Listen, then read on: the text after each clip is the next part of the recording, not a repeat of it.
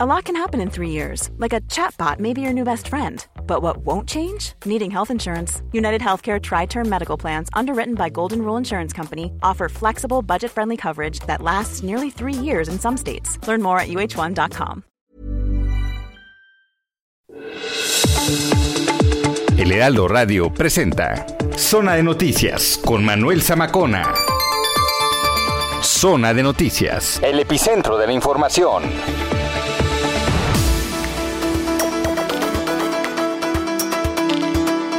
Dos de la tarde en punto en el tiempo del centro de la República Mexicana. Señoras y señores, qué gusto que nos estén acompañando ya en esta tarde de domingo, domingo caluroso, por cierto, aquí en la zona metropolitana del Valle de México. Hoy que es 29 de mayo del año 2022, pues prácticamente ya agonizando el quinto mes del año. Ayer se lo decía y se lo vuelvo a repetir, se va rapidísimo. Así que si usted tiene algún sentimiento guardado, sáquelo porque la vida se va la vida se va de volada. Bueno, pues qué gusto que nos estén acompañando aquí a través de la señal de Heraldo Radio. La frecuencia que usted sintoniza es el 98.5 de FM aquí en el Valle de México y a través de las diferentes frecuencias locales a lo largo y ancho de la República Mexicana, de norte a sur y de sur a norte. Heraldo Media Group, transmitiendo completamente en vivo desde Insurgente Sur 1271, Torre Carrachi. Ahí están las instalaciones de Heraldo Media Group. Bueno, eh, lo invito también para que visite nuestra página, que por cierto, una de las principales en el país, de las más visitadas, www.heraldodemexico.com.mx. Le repito, www.heraldodemexico.com.mx. Hay un apartado en donde dice radio, está la sección de radio. Usted le da clic y automáticamente eh, nos puede ver y nos puede sintonizar también. Entonces ahí también hay un tema de actualización, así como en nuestras redes sociales, arroba Samacona al aire, le repito, arroba Samacona al aire, y también en arroba Heraldo de México. Bueno, estaba leyendo y más adelante le, le voy a platicar, porque hoy, hoy este 29 de mayo se celebra el Día Mundial de la Salud Digestiva. ¿Usted cómo anda de la digestión? La verdad es que yo no tengo muy buena digestión. O sea, la verdad es que es parte de lo que... Y luego menos con este calor, le voy a decir por qué, porque el calor también afecta mucho a nuestro organismo y sobre todo al sistema digestivo. Entonces, bueno, pues eso vamos a estar platicando. Qué gusto que esté con nosotros. Le repito, arroba Samacona al aire. Y cuando son ya las dos de la tarde con dos minutos, vamos con lo más importante generado hasta el momento.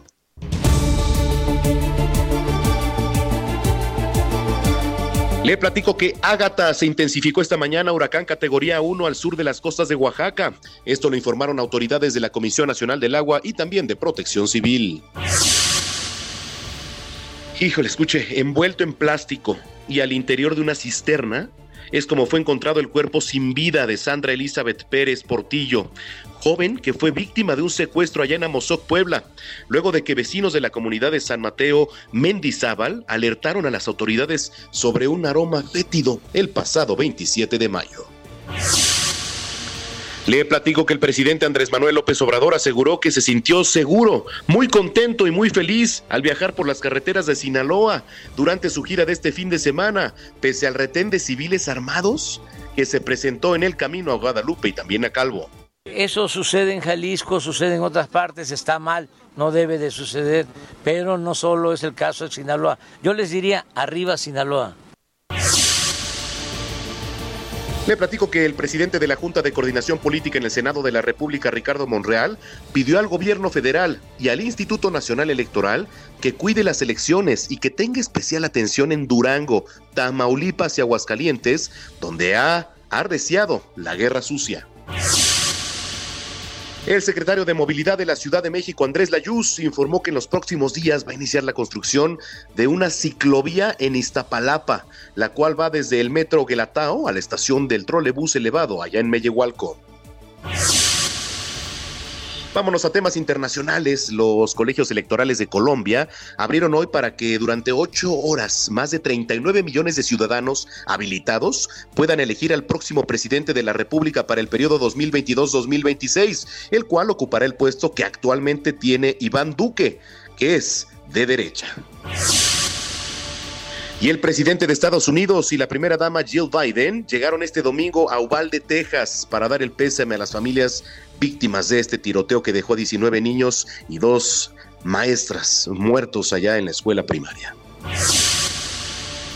El número de muertos por las fuertes lluvias que azotan desde el comienzo de esta semana en el estado de Pernambuco, en el noreste de Brasil, ascendió hoy a 44 mientras que se elevó a 56 el número de desaparecidos. Esto es información oficial del gobierno. Oiga, estamos muy contentos, señoras y señores. El mexicano el mexicano Sergio Checo Pérez se quedó con la victoria del Gran Premio de Mónaco de la Fórmula 1. Checo hizo podio con Carlos Sainz y también con Max Verstappen. Por cierto, hoy se juega la gran final de la Liga MX. Se van a enfrentar el Pachuca contra el Atlas en el Estadio Hidalgo en punto de las 8 de la noche. La verdad es que se ve complicado para eh, el conjunto de eh, Pachuca, pero bueno, pues eh, hay que recordar que también están en su estadio y van a dar, van a dar pelea. Nos enlazamos hasta el servicio meteorológico. Ya en unos minutos estamos tratando de, de contactar con Jesús Carachure, que bueno, pues como eh, siempre los domingos nos da el tema del clima, que por cierto, y le platicaba, pues eh, es importante porque Ágata ya se intensificó a qué costas va a pegar y eso pues también merma aquí en la Ciudad de México, en la zona metropolitana, ahí en muchos de los estados. A pesar de que todavía sigue el calor, hay que recordar que ya se van acercando las épocas de lluvia, entonces bueno pues vamos a estar muy pendientes de lo que tiene que ver con el clima. Ahora sí, Jesús Carachure, te saludo con mucho gusto, adelante. Hola Manuel, ¿qué tal? Buenos días, muy buenos días al auditorio que nos escucha. Eh, pues mira, durante durante este día y bueno, durante las próximas, durante los próximos tres días, eh, lo, más, lo que más nos interesa meteorológicamente hablando a nivel nacional es la presencia de lo que es Ágata. Ágata la tenemos ya como huracán eh, de categoría 1 al sur de las costas de Guerrero y de Oaxaca. A la una de la tarde se localizó a 240 kilómetros al sur de Punta Maldonado, eh, Guerrero, y a 315 kilómetros al oeste-suroeste de Puerto Ángel. Esto es en Oaxaca. Eh, presenta vientos máximos sostenidos de 150 kilómetros por hora, con rachas de 175, ya se está intensificando y se mueve hacia el norte. Repito, eh, va a, mantener una trayectoria, si no cambia, que lo más seguro es que ya no cambie su trayectoria y su velocidad de, desplazamiento, se dirige hacia la costa sur de Oaxaca. Esperamos que el día de mañana este sistema pudiera estar tocando tierra en alguna zona, pues muy posiblemente entre entre Puerto Escondido y Vallas de Huatulco, en Oaxaca, eh, después del mediodía, ¿no? De, repito, de mantener su velocidad y trayectoria de desplazamiento. Ese sería el panorama, impactaría sobre lo que es la costa de Oaxaca, posiblemente como categoría 2, e incluso pudiera ser categoría 3 al momento del impacto. Eh, posteriormente este sistema se desplazará eh, sobre el sobre el estado de Oaxaca hasta llegar a Veracruz, donde ya obviamente irá debilitándose y posiblemente sea una depresión eh, tropical en Veracruz. Sin embargo, eh, pues ahora sí que la alerta se mantiene, eh, la, la, contingencia se mantiene, porque muy probablemente el sistema ingrese en el Golfo de México y vuelva a pues a intensificarse otra vez ya del lado del Golfo de México, por lo que los efectos, como te comentaba al inicio de la entrevista, son pues desde ayer que este sistema se se convirtió en, depresión eh, tropical y posteriormente en tormenta eh, tropical hasta el día jueves, por lo menos, que estará generando eh, tiempo significativo en todo el sureste de la República Mexicana. Esperamos lluvias intensas en algunos estados, torrenciales también en otros estados. Lo más, eh, pues los estados más afectados serían Guerrero, Oaxaca, Chiapas, eh, el sur de Veracruz, Tabasco, Campeche, Yucatán y Quintana Roo, todo el, sureste de la República Mexicana, por precipitaciones, como te comentaba, de intensas a puntuales eh, torrenciales, oleaje elevado, obviamente, y rachas muy fuertes de viento, ¿no? Es la pues la contingencia que se mantiene durante las próximas durante los próximos días en, en, el, en el país.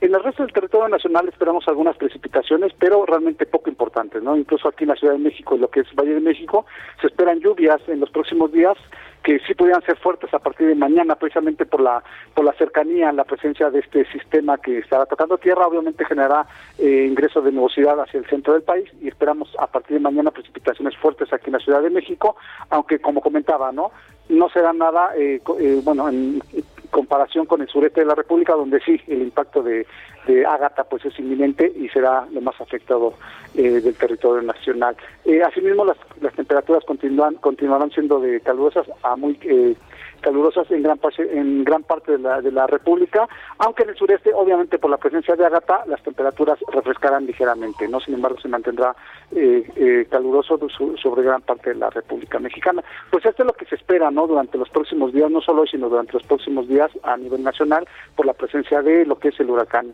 Ágata. Ese es mi reporte desde el Servicio Meteorológico Nacional. Qué importante, qué importante y qué completo lo que nos acabas de compartir, Jesús. Muchísimas gracias y también la gente que pues esté pendiente, ¿no? De, de este, las redes sociales y de la página y del servicio meteorológico.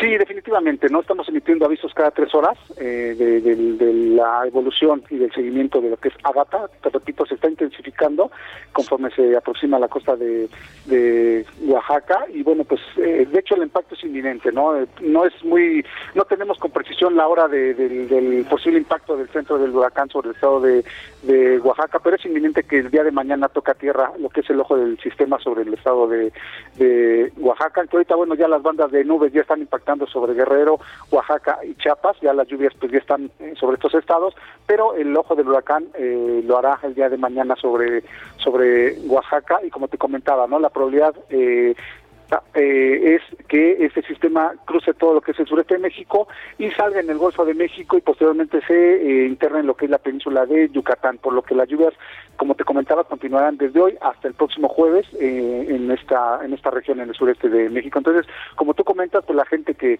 que vive pues en estos estados del sureste de México o que tiene familiares o piensa viajar en próximos días, pues que se mantengan atentos y que se mantengan informados con la información que se emite aquí en el Servicio Meteorológico Nacional cada tres horas. Bueno, pues oye Jesús, te agradezco muchísimo. Gracias y si lo permites estar en contacto. Claro que sí, aquí estamos. Un saludo a todos y que tengan buen fin de semana. Gracias. Es Jesús Carachure desde el Servicio Meteorológico Nacional.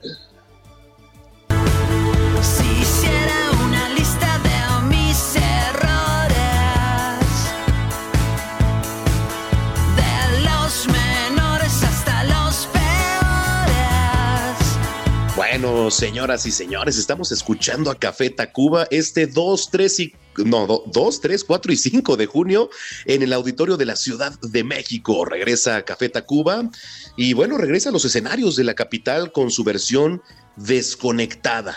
La banda de la de Ciudad Satélite, por cierto, prevé una fiesta rockera con música pues entrañable y los boletos, señoras y señores, ya están a la venta.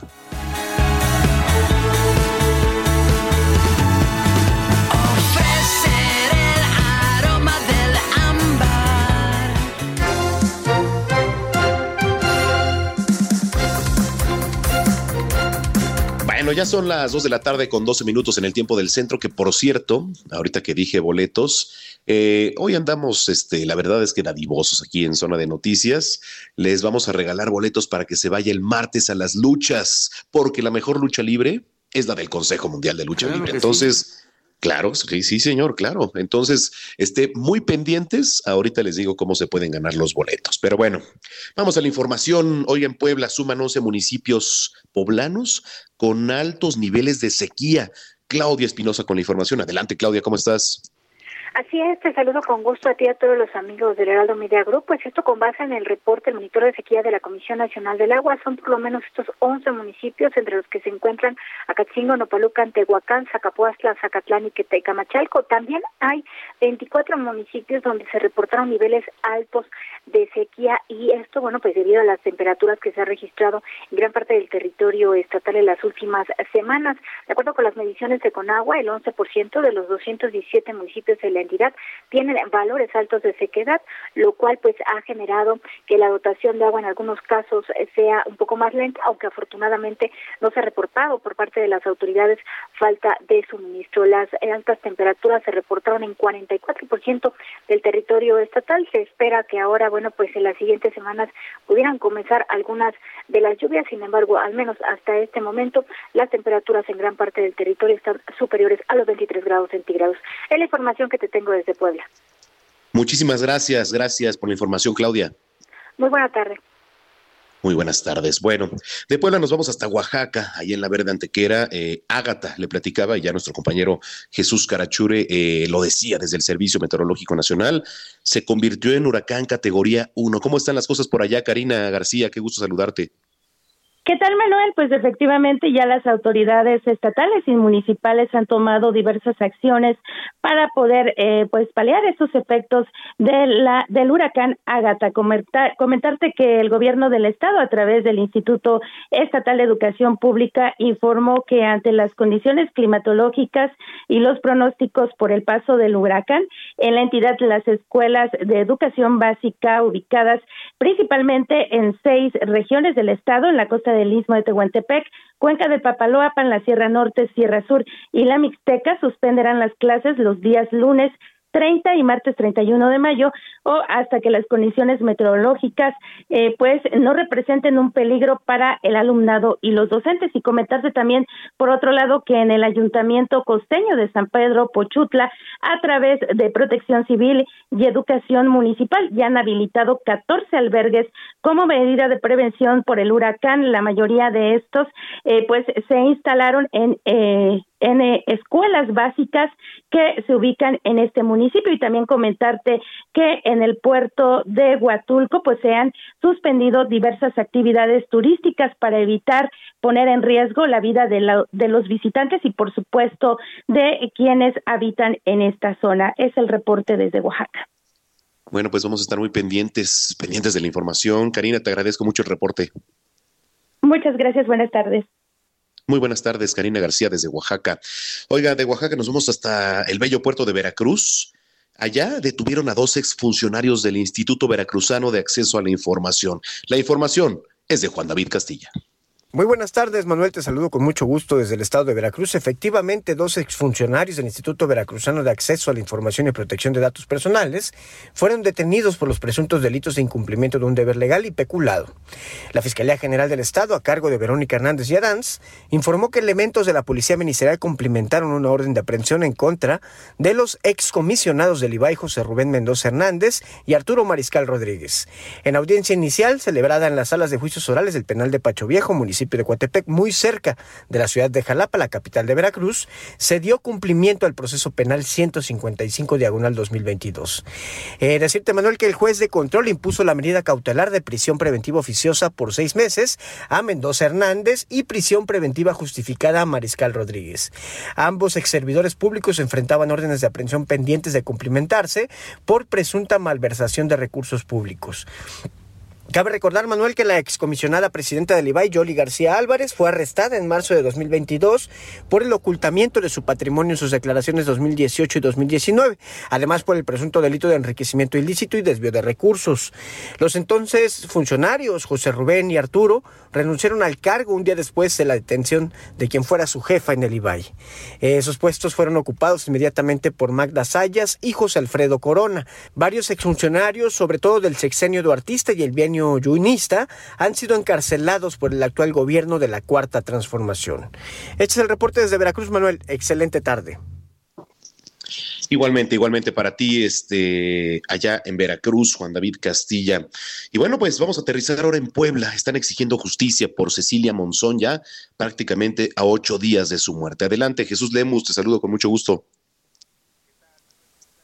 Pues buenas tardes a todo el auditorio para comentarles que activistas y Elena Monzón rindieron un homenaje a la abogada Cecilia Monzón, quien fue privada de la vida hace ocho días en el estado de Puebla por sujetos desconocidos que a bordo de una motocicleta, hay que destacarlo, le dispararon en al menos seis ocasiones. De esta manera, su hermana, quien regresó de España para seguir de cerca el caso de, de Cecilia Monzón, pues acudió al Camino Real a Momotzpan, esto ubicado en el municipio de Cholula, para dejar una serie de fotografías y también veladoras. Ya en el acto condenó el asesinato de su hermana y confió que las autoridades atrapen a los responsables del hecho que con base en los datos del gobierno del estado de Puebla a cargo de Miguel Barbosa Huerta se está investigando como un posible feminicidio. Ya también señaló una vez más que da este voto de confianza para que la Fiscalía General del Estado pueda esclarecer todos estos hechos en contra de su hermana y quien es importante destacarlo, Manuel se caracterizó en vida por ser una luchadora social en favor de las mujeres. Así las condiciones, esto a ocho días de este lamentable suceso que se registró en contra de la activista eh, Cecilia Monzón. Manuel.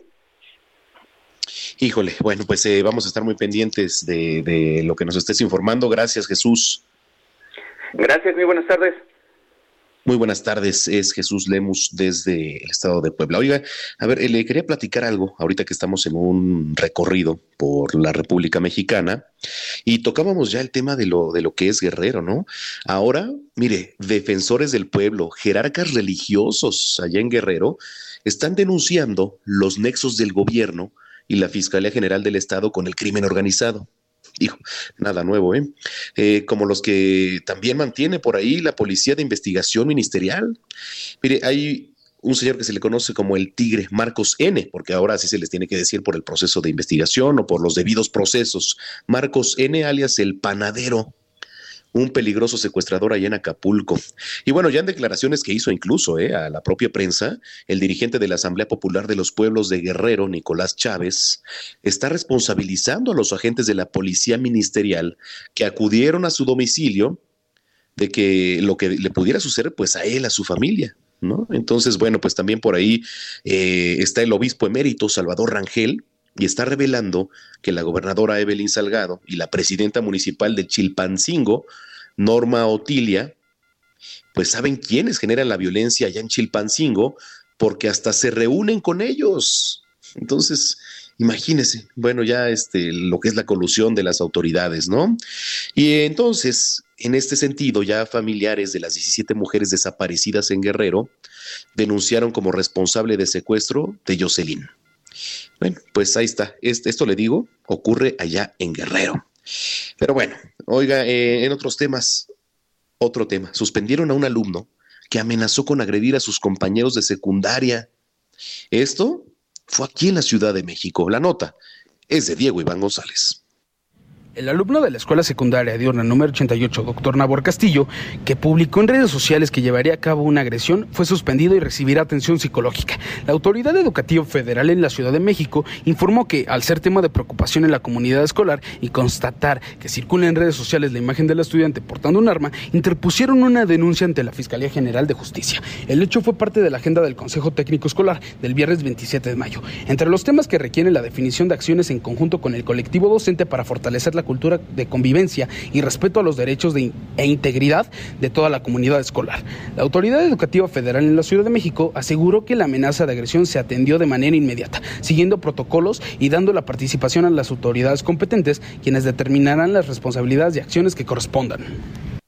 Aclararon que hasta el momento en el plantel ubicado en Taller y Retorno 52, Colonia Jardín Balbuena, sección 2, no se ha realizado ningún acto de violencia ni hubo armas de fuego o punzocortantes al interior del plantel.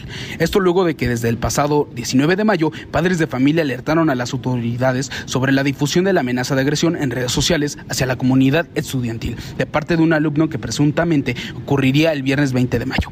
Las autoridades del plantel activaron inmediatamente los protocolos establecidos en la guía operativa para la organización y funcionamiento de los servicios de educación básica y para adultos de escuelas públicas de la Ciudad de México. De igual manera establecieron contacto inmediato con la madre de familia del alumno implicado e intensificaron el protocolo de presentación de útiles y dieron aviso al 911, por lo que se recibió la visita de personal de la Secretaría de Atención Ciudadana. En la reunión solicitaron a los padres de familia dar aviso inmediato a las autoridades de la escuela, maestros, trabajo social, orientación, subdirección y dirección ante cualquier situación de riesgo. Con información de Jorge Almaquio, Diego Iván González. Pues ahí está. Mire, eh, el día viernes yo platicaba con Víctor Hernández. El día viernes estuvimos a través de la señal de Heraldo Televisión en el referente y platicaba con Víctor Hernández. Víctor Hernández, pues es experto en temas de seguridad. Ahora con el contexto de lo ocurrido allá en Uvalde, Texas, digo, sabemos que, eh, pues, por ejemplo, México y Estados Unidos tienen connotaciones y contextos diferentes en ese sentido. ¿A qué me refiero? En Estados Unidos, eh, desafortunadamente, se vuelve algo común el tema de los tiroteos, ¿no? Psicológicamente, pues las personas que están dañadas, ¿no? Se vuelven más vulnerables. Aquí en nuestro país es rarísimo, prácticamente imposible que suceda eso. ¿Por qué? Por los antecedentes que han sucedido. Pero bueno, a ver, el uso de armas, el uso de armas aquí en nuestro país es diferente. ¿Por qué? Porque también provienen de Estados Unidos, pero esas armas se utilizan de diferente manera. También llegan a menores de edad. Claro que llegan a menores de edad esas armas y llegan de las garras del crimen organizado, porque el crimen organizado se las facilita y entonces ellos lo utilizan para servir al crimen organizado, ¿no? Digo, pues es diferente. Es mucho, muy diferente. Pero bueno, oiga, eh, vamos a ir a una pausa, pero le repetía que tenemos boletos para las luchas. Regresando, le voy a decir cómo ganárselos. Vamos rápidamente. Estrenos. Ahora el cantante Manuel Turizo, el colombiano que nos trae esta bachata lanzado como un sencillo este viernes 26 de mayo. Con esto, con eso vamos a la primera pausa aquí. Usted está en zona de noticias a través de Heraldo Radio. Lo que Insta, pero por otra cuenta veo tus historias. No sé pa' qué si me lo sé de memoria. Me hiciste daño y así te extraño. Y aunque sé que un día te voy a olvidar, aún no lo hago. Es complicado.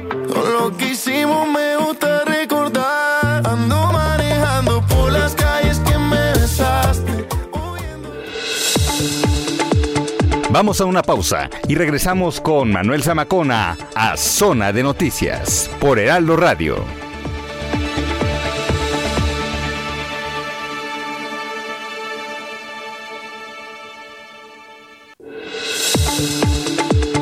El Heraldo Radio presentó Zona de Noticias con Manuel Zamacona. Los esperamos la próxima semana en Zona de Noticias, el epicentro de la información.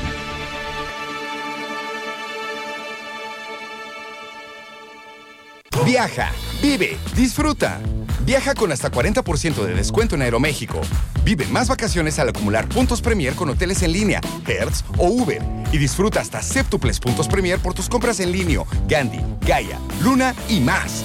En el Hot Sale de Club Premier encuentras todo para volver a disfrutar cada experiencia.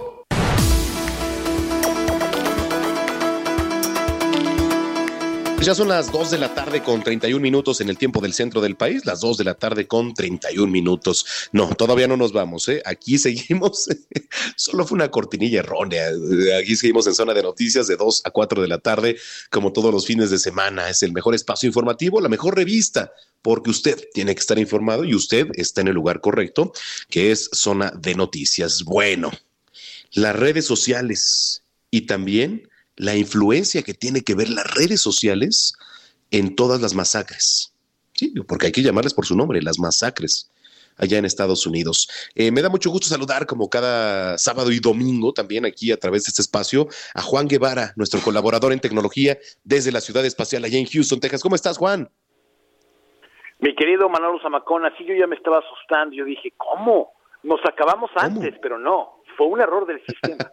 Eh, se sí, sí. el sistema, ¿eh? Imagínate. Eh, sí. Bueno, ya, ya, ya, es, es, culpa de quién, de, de Héctor, de, de, quién fue. De Aquiles, creo, creo, ah, que está mi, estimado, mi estimado Aquiles, sí.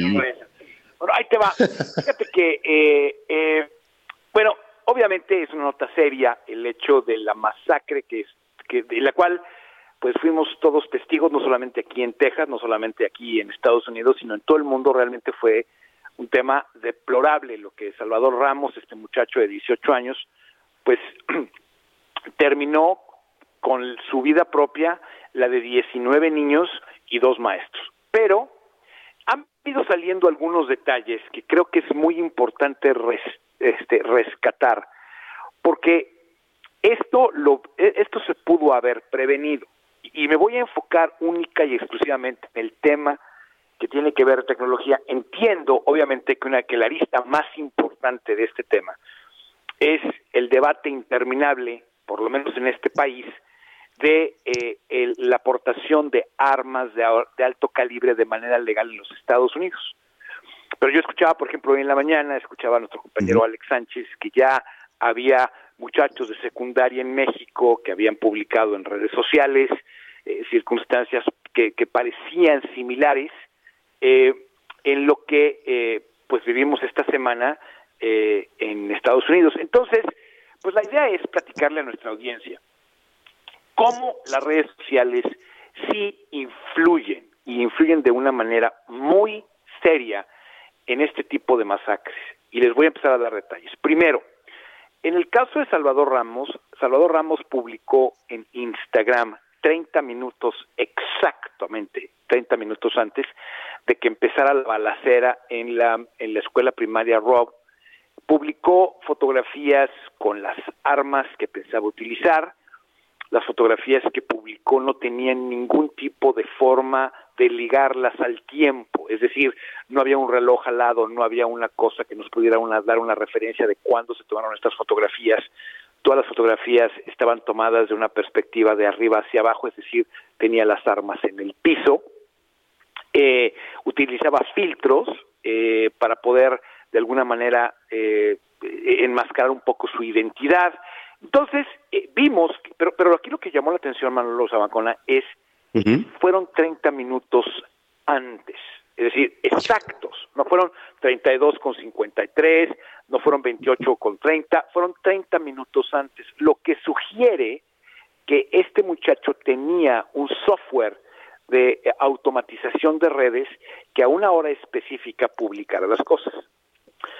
Entonces, esto es muy importante. Ahora, ¿cuáles son las características de eh, publicaciones en redes sociales que pueden alertar de una posible eh, masacre? Y no solamente en Estados Unidos. Como insisto, este tipo de masacres, cuando se publican en redes, tienen la tendencia de ubicarse o de duplicarse o, de, o, de, ser eh, cuestiones espejo para otras. Hace 15 días hablábamos de Buffalo, New York, y hemos visto que estas cosas se vienen repitiendo. Entonces, quiero darle a los papás eh, y a los abuelos cuestiones muy claras que pueden empezar a generar síntomas de alarma en redes sociales si sus hijos o alguien que ustedes conocen está empezando a desplegar lo que le voy a decir. Súbale a su radio, fíjese muy bien. Número uno.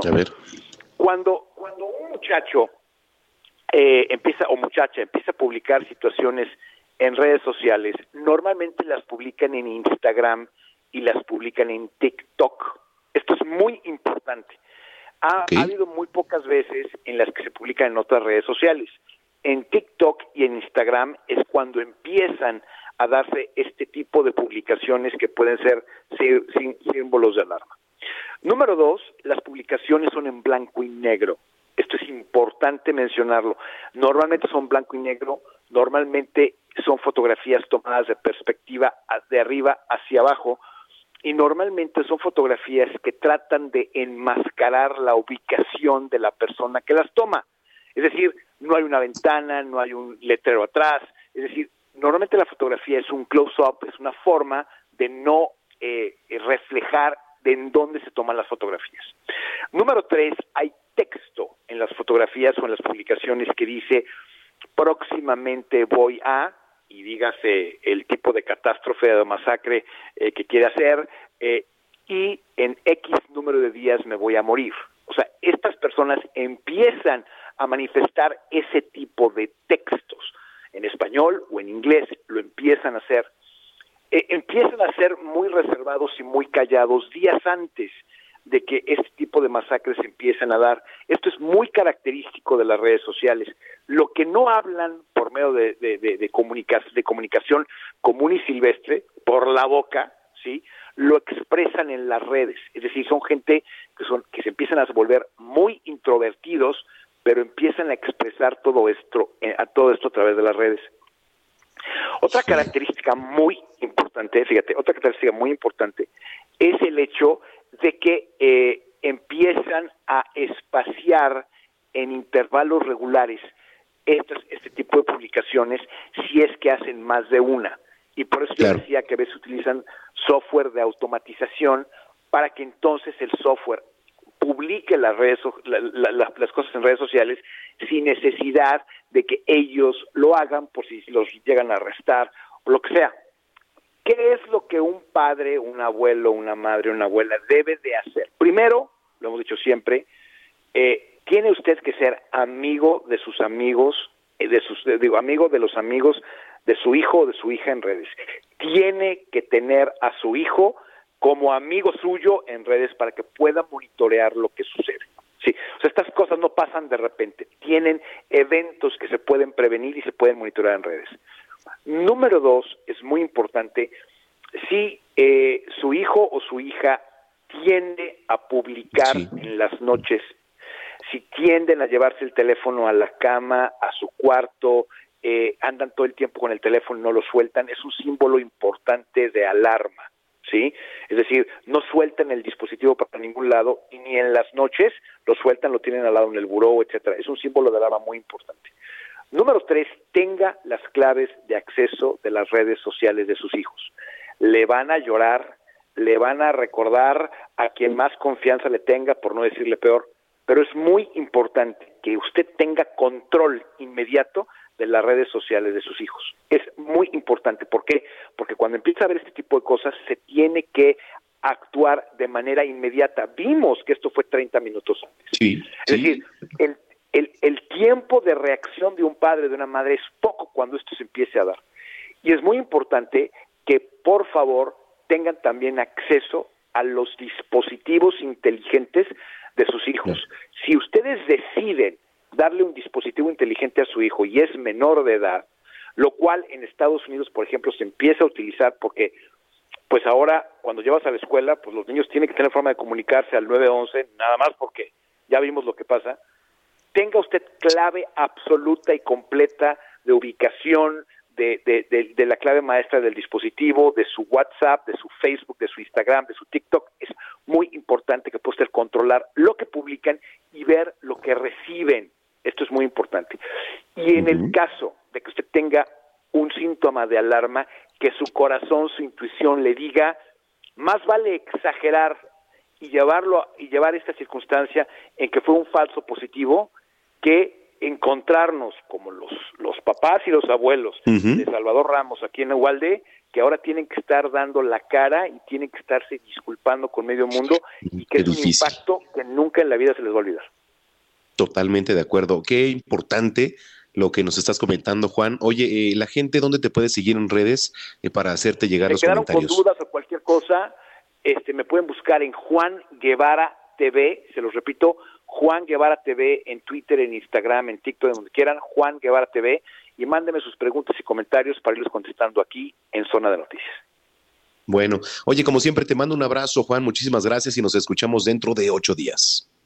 Si Dios quiere, pórtate mal, cuídate bien, mi querido Zamacona. Gracias, un abrazo hasta Houston, Texas, allá en la ciudad espacial, con Juan Guevara. Son ya las 2 de la tarde con 41 minutos. Las mejores recomendaciones culturales estás en la voz de Melisa Moreno. Recomendaciones culturales con Melisa Moreno.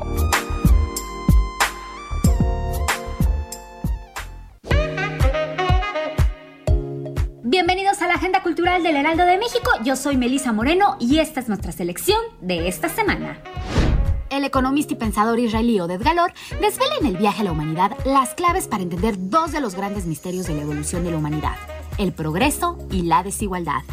Al rastrear nuestra trayectoria y sustraer las influencias más evidentes, Galor llega a la explicación última de las causas de nuestro desequilibrio y nos descubre el papel esencial que han tenido la diversidad genética y la riqueza geográfica en nuestro desarrollo que sigue perpetuándose hoy en día. Este libro hace que nos replanteemos la comprensión de nuestra historia para encarar el futuro con una mirada esperanzadora que debe pasar por la educación, la tolerancia y una mayor igualdad de género. El viaje de la humanidad de Oded Galor es editado por Paidos. El ALEF, festival organizado por la UNAM que rompe las fronteras entre el arte y la ciencia, conjunta charlas, talleres, presentaciones de danza, funciones de teatro, cine, música y mucho más. Con actividades en diferentes sedes de la Ciudad de México, presenta tres ejes temáticos. El primero de ellos es Crisis Planetaria, que analiza los problemas del cambio climático y el calentamiento global, así como el crecimiento sin control de la industria y las poblaciones. El segundo es pensarnos como planeta que trata sobre vernos como un colectivo más allá de acciones individuales. Finalmente, acciones y medidas para regenerar nuestro entorno que invita a pensar soluciones a la crisis y qué acciones desde la ciencia podemos tomar. El ALEF tiene actividades hasta este 29 de mayo. Una modernidad hecha a mano, diseño artesanal en México, propone, bajo la curaduría de Elena Mayet, revisar la noción del diseño artesanal producida y teorizada en México desde la década de 1950 hasta la actualidad, para trazar una genealogía de autores, diseñadores y artesanos que apostaron por generar una cultura material mestiza como imaginario de un nuevo modo de vida. La muestra está integrada por 630 obras provenientes de 18 estados del país. La exposición que se presenta en el Museo Universitario Arte Contemporáneo MAC puede visitarse hasta el 13 de noviembre.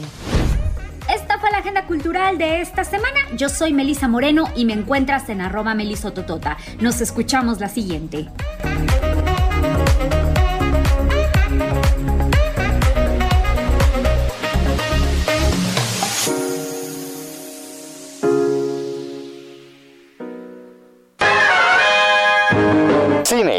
Cámara, acción con Gonzalo Lira.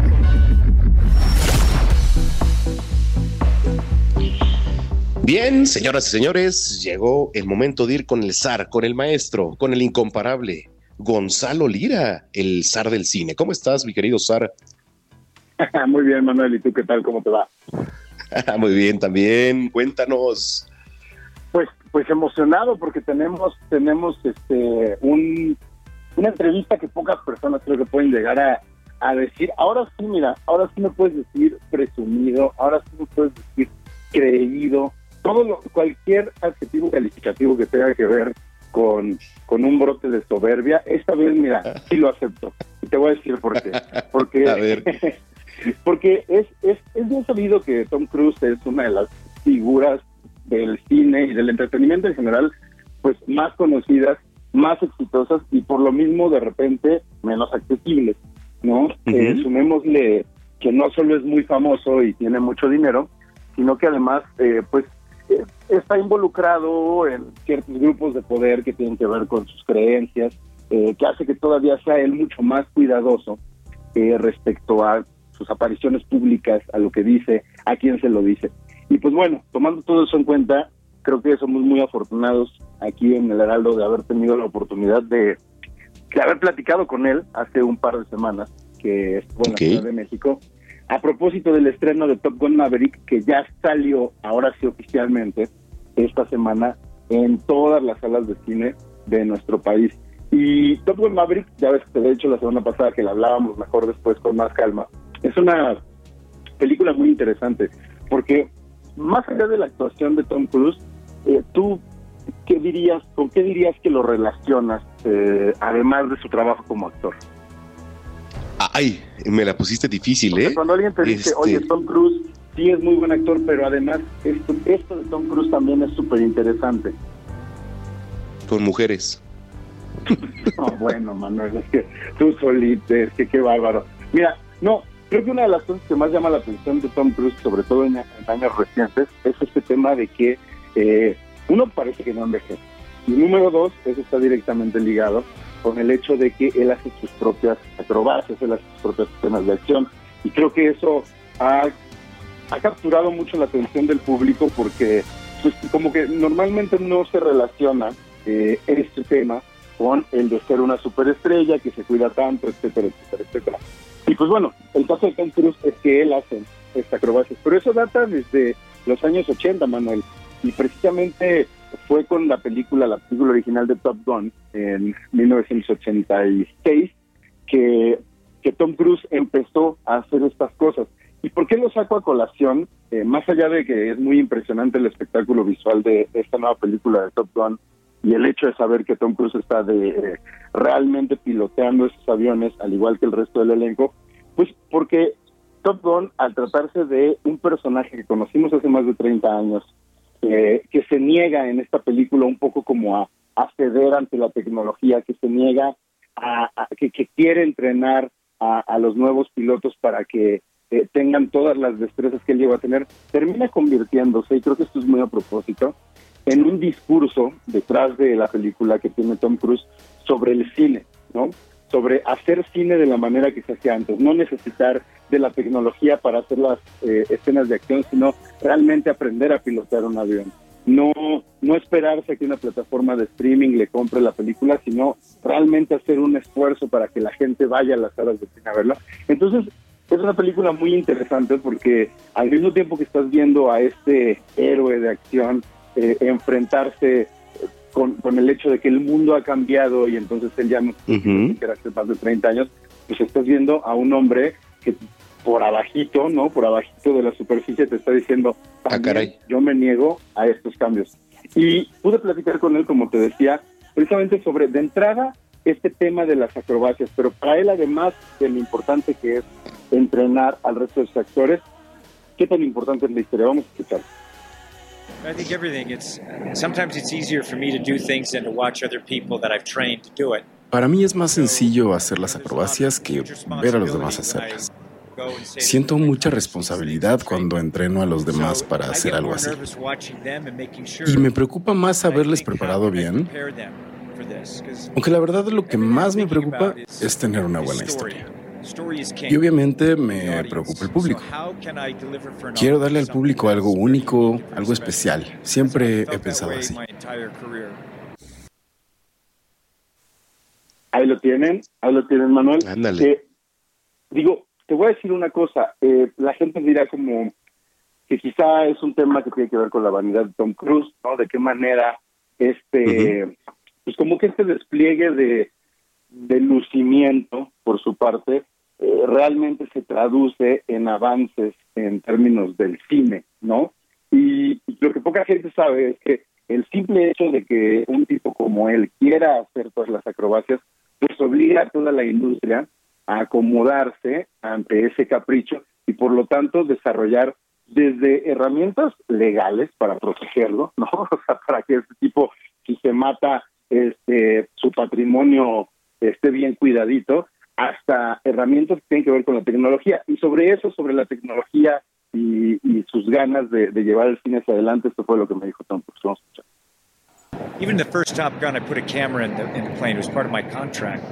Desde la primera película de Top Gun yo debía tener una cámara adentro del avión. Era parte de mi contrato.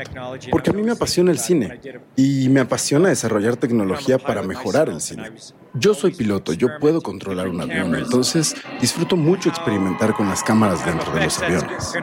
Porque realmente me gusta pensar en cómo eso afecta al público.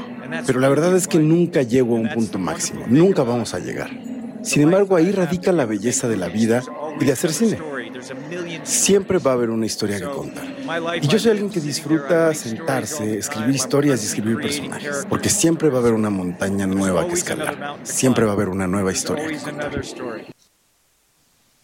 Ahí está. Wow. Le gustan los retos. Es un adicto a la adrenalina en todos los sentidos.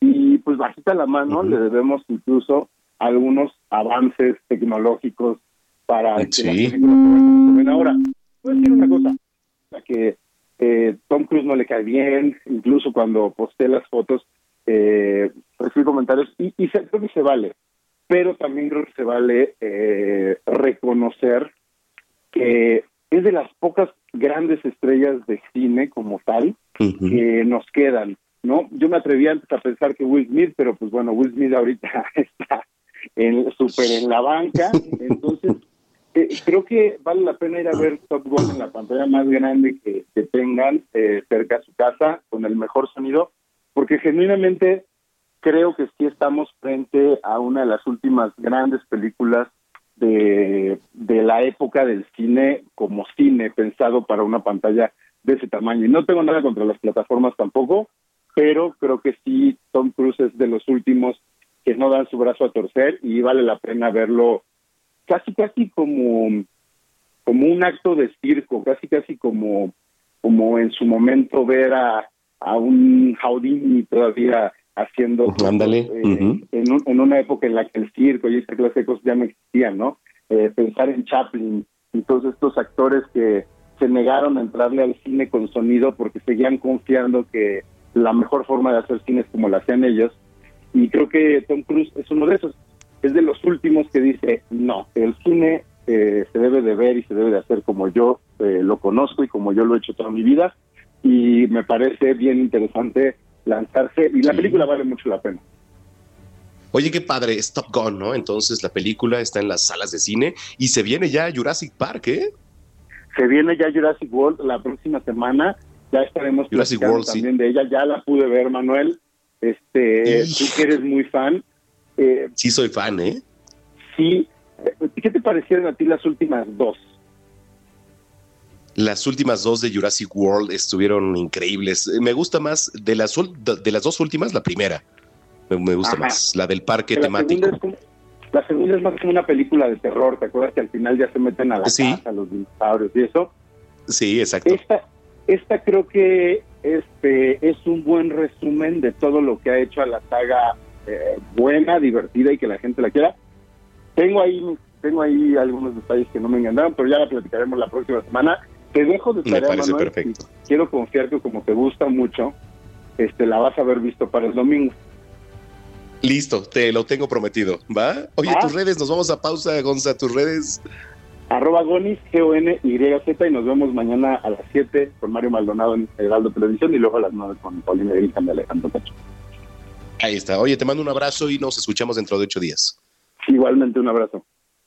Gracias, Gonzalo Lira. Vámonos a una pausa. Regresando, vamos a platicar con Marifer Centeno, gran grafóloga, abogada y especialista en personalidad, sobre el análisis de la personalidad de Salvador Ramos, el asesino de la escuela allá en Uvalde, Texas. Pausa.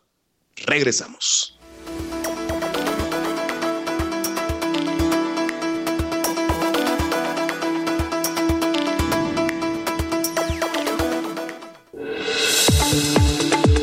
Vamos a una pausa y regresamos con Manuel Zamacona a Zona de Noticias por Heraldo Radio.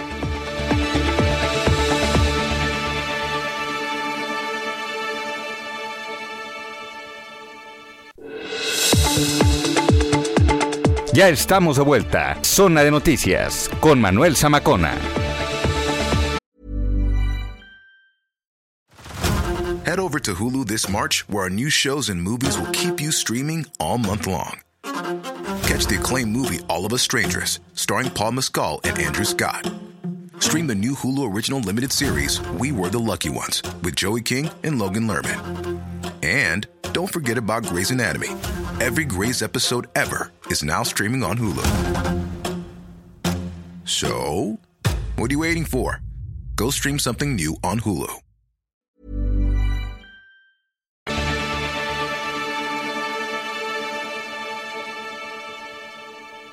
Viaja, vive, disfruta. Viaja con hasta 40% de descuento en Aeroméxico. Vive más vacaciones al acumular puntos Premier con hoteles en línea, Hertz o Uber. Y disfruta hasta séptuples puntos Premier por tus compras en línea, Gandhi, Gaia, Luna y más. En el Hot Sale de Club Premier encuentras todo para volver a disfrutar cada experiencia.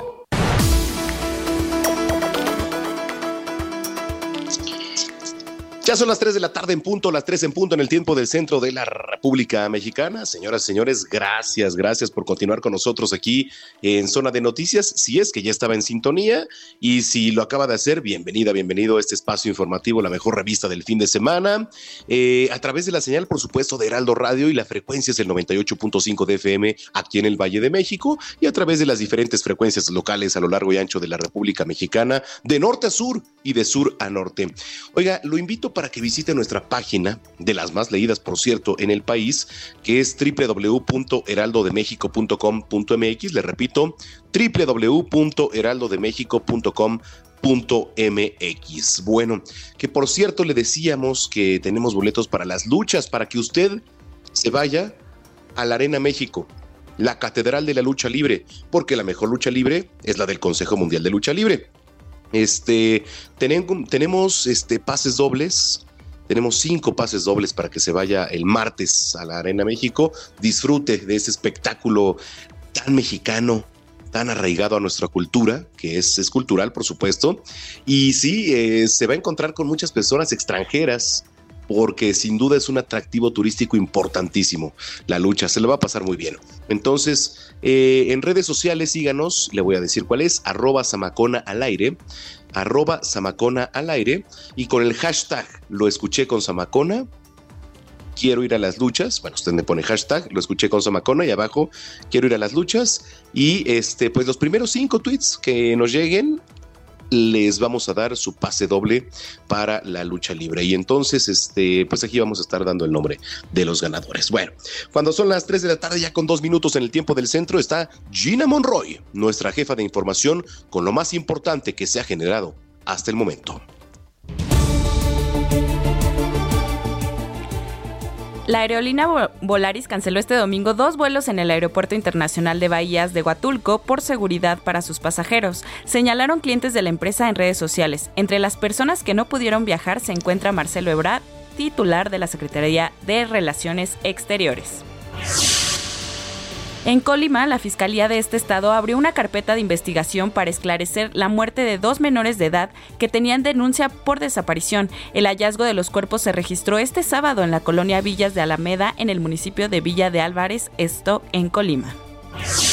Familiares de migrantes y mexicanos desaparecidos de diferentes estados de la República Mexicana se manifestaron en la glorieta antes conocida como de La Palma en Avenida Paseo de la Reforma, a esto en la Ciudad de México. Los manifestantes señalan que es urgente que los gobiernos estatales y municipales trabajen a favor de las familias.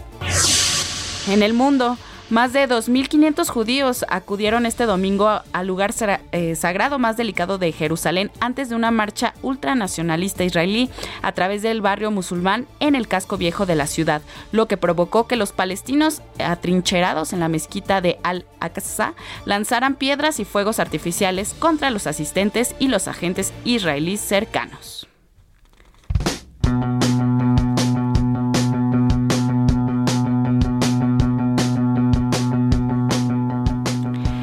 Manu, estamos escuchando a la banda The Strokes, que el viernes pasado esta banda estadounidense canceló su participación en Boston debido a que uno de los integrantes dio positivo a COVID-19, por lo cual durante un tiempo pues ya no van a poder presentarse en los escenarios hasta nuevo aviso. La verdad es que esta es la única canción que me gusta de The Strokes. ¿A ti te gusta? The Strokes, sí, sí, sí, este sí, la verdad es que está padre, está, está padre y hablando de conciertos, este esta semana estuvo Justin Bieber aquí en la Ciudad de México. Sí. Te voy a decir, digo, el concierto padrísimo, etcétera, pero la vialidad echa un caos en la zona de viaducto. Digo, era normal por el personaje que venía. Claro. Digo, ya sé que estamos con The Strokes, pero este, hice un paréntesis porque lo tenía que sacar. Y un llamamiento, un llamado a la Secretaría de Seguridad, pero en el tema del tránsito. O sea, en el tránsito cerrando vialidades primarias, o sea, prácticamente atravesando una camioneta de tránsito y la gente sin poder pasar. Imagínate, una persona trae una emergencia, no se podía mover de viaducto. Sí. O sea, pésima, pésima. La verdad es que es un tema, eh, eso de los conciertos masivos. Em, en esa zona específica de la Ciudad de México, ya te tienes que ir con tiempo, en metro, eh, o sea, en cualquier circunstancia es horrible llegar y para salir de ahí después del concierto, no te quiero contar es lo peor que te puede pasar. Sí, es lo, sí. Sí, O sea, la pasas muy bien, pero para, a la salida no hay manera en que te muevas si no te ya empiezas a tener tus rutas alternas, la verdad. Exactamente. El transporte público es opción, la verdad, pero también pues viene lleno. Exacto, sí, viene llenísimo. Metrobús, metro, RTP, lo que necesites viene llenísimo. Entonces, cuando vayan a los conciertos, con mucha paciencia. Bueno, ¿tus redes sociales, Gina? Arroba Ginis28. Muy bien. Muchas gracias, Gina. Gracias a ti, Manuel. Buenas tardes.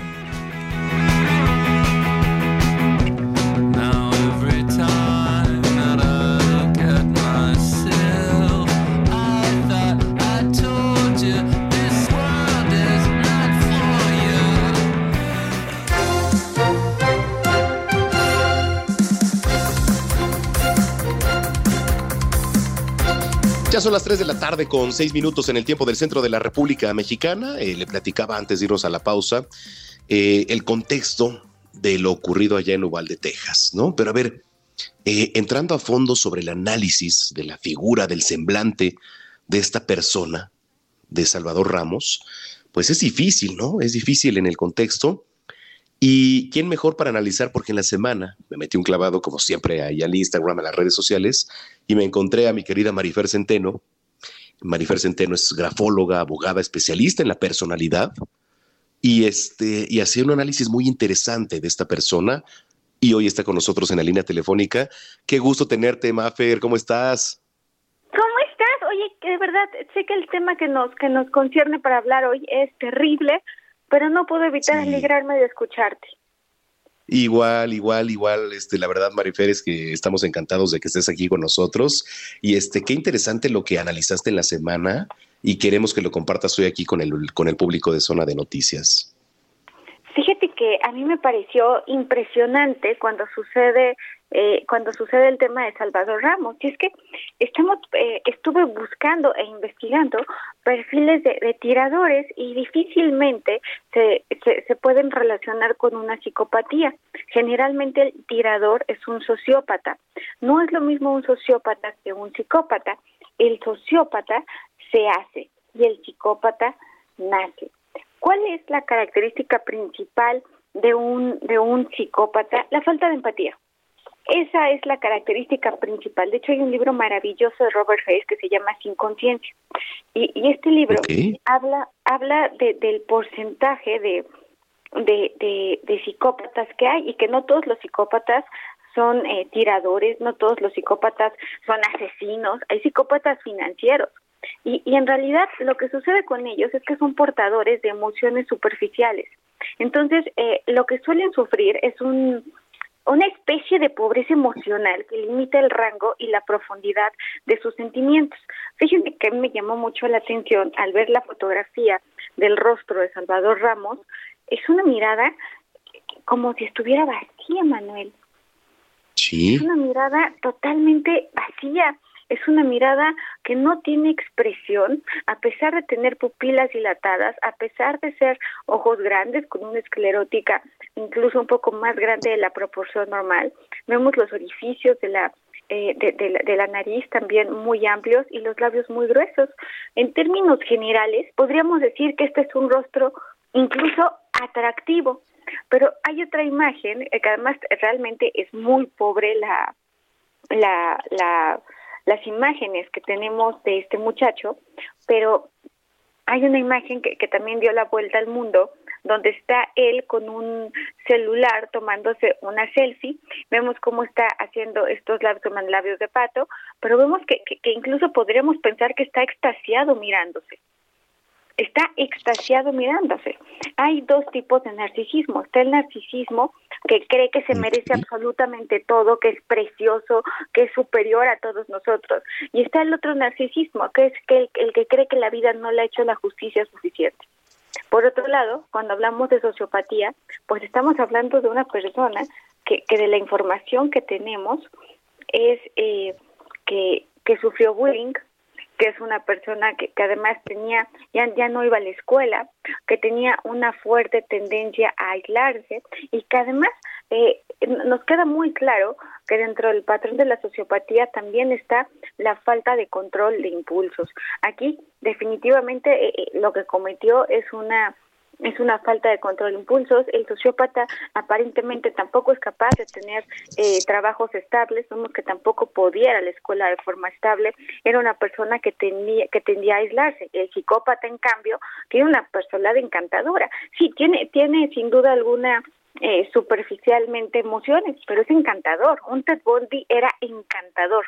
Se integra fácilmente el psicópata, se gana la confianza de la gente con facilidad, pueden imitar emociones, eh, son educados, generalmente son incluso personas exitosas en sus áreas o en sus ámbitos. El, el sociópata es nervioso, se altera con facilidad, eh, eh necesitan estar solos, no se relacionan con habilidad. El cerebro humano se caracteriza por ser un cerebro psicosocial. Necesitamos de la interacción de los demás. Aquí no vemos elementos de una persona que tuviera inteligencia social. Ahora, eh, otra cosa es que el perfil del psicópata, del sociópata, eh, tiende a cometer crímenes desorganizados y espontáneos. En cambio, el psicópata sí lo va a planificar cuidadosamente e incluso tiene planes de, eh, en caso de que esto salga mal, hacer esto. Por eso es que yo consideré, salvo eh, eh, opiniones de verdaderos psiquiatras que va más eh, con un sociópata que con un psicópata. Este, esta persona aislarse, esta, eh, eh, este, este, este narcisismo, la mirada que es totalmente vacía, las cejas son caídas, los labios son muy gruesos, unos labios muy voluptuosos, unos labios muy sensuales, pero que también se pueden asociar con una personalidad instintiva. Oye, qué interesante porque tú puedes pasar por la calle y ves diferentes rostros, ¿no? Ves diferentes semblantes, pero jamás te puedes imaginar lo que una persona, eh, por ejemplo, pues este, se ve tan ¿cómo te diré? Simpática, etcétera, lo que puede llegar a ser y lo que trae detrás, ¿no? Interesantísimo el análisis. No, hombre, Manuel, yo te agradezco tus palabras y, y creo que además darnos cuenta de la importancia de, de la salud mental. Ah, hay un tema eh, que, tiene que ver también con la genética y, es una propensión a la anormalidad que se considera que un 40% eh, para la para la para para esta tendencia antisocial eh, tiene un 40% de valor hereditario. Ahora, vemos también eh, no, no toda la gente que ha tenido infancias traumáticas o que ha sufrido de bullying acaba en esto. También se considera que en el cerebro hay un estudio que además está en un libro que se llama Neurología de la Maldad, donde hablan que estas personas tienen eh, el área de materia gris del cerebro más delgada que, que las otras personas, al igual que la amígdala parece ser más pequeño. Hay un adelgazamiento en la franja de materia gris en el cerebro en varias zonas corticales eh, y esto ha sido eh, confirmado en psicópatas con, de verdad con estudios con una gran solidez y bueno, eh, también habría que ver habría que analizar un poco más este caso, porque cuando ves a la mamá y, y, le escuchas hablar, ¿ustedes recuerdan a Yolanda Saldívar, la asesina de Selena? Sí, claro, sí, sí, sí. De Selena? Hablan similar. Estoy buscando en mi computadora ahorita a Yolanda Saldívar hablando, porque sería muy interesante poder eh, conjuntar eh, cómo hablaba esta mujer, cómo habla Yolanda Saldívar y cómo en las entrevistas habla la mamá, eh, la mamá de, este hombre, que además decir que a Yolanda Saldívar eh, ella decía que, que se sentía la mamá de Selena y que Selena le decía mamita. Y aquí vemos a una mujer que en, en, el lenguaje corporal de la madre, pues se ve muy triste, no hay lágrimas, constantemente cierra los ojos como si estuviera todavía en negación. Y bueno, eh, le pide perdón a la gente, pero también le pide a la gente que, eh, que, no, que no lo juzguen, siendo que lo que cometió fue un, asesin un asesinato, una masacre a 21 personas. Oye, podría estar todo el día platicando contigo, mi querida pero hay que echarnos una buena charla en este Grafo Café, ¿no? Que vengan a Grafo Café, Campeche 228, Colonia Condesa y Cerro de Juvencia 130, son dos, en la Campeche de Chirubusco. Y si quieren estudiar grafología, que me manden un WhatsApp. Tú tienes mi WhatsApp, ¿verdad, Manuel Sabacona? Tengo tu WhatsApp, pero ¿cuál es, para que te, te marquen? Es 5565799813, para que me escriban para estudiar grafología el día de hoy. Y sí, tenemos que vernos, que platicar muchísimo, porque sabes lo que te quiero y lo que te admiro. Ah, yo igual a ti, mi querida Marfer, y este, te prometo visitarte en la semana y en Grafo KB. Por favor, yo confío en tu palabra, Manuel Zamacona. Más que nada en el mundo. que sí. Gracias. Oye, te mando un abrazo, te quiero, Marifer, este, y gracias por compartirnos esto.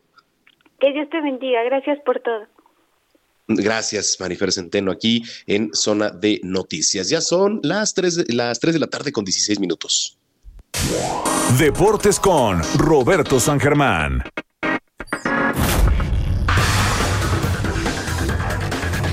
En la línea telefónica, mi querido Roberto San Germán. Oye, andamos muy emocionados, mi querido Robert, ¿cómo estás? ¿Qué tal, mi querido Manuel? Buenas tardes a todos. A ti y sobre todo a la gente que nos sintoniza, aprovecho a los que estén comiendo. Pues sí, me imagino que ya te subiste a la checomanía, ¿no? Debes de traer ahí tu playera, tu gorra, la, la, la, camisa, la camisa, no sé, ya sabes, no, después del tren todos ya trepados desde hace rato, ¿no? Sí, mira, tengo sudadera y tengo gorra, pero ahorita con este calor, la sudadera la verdad es que no. Entonces, este, la gorra sí la, traigo.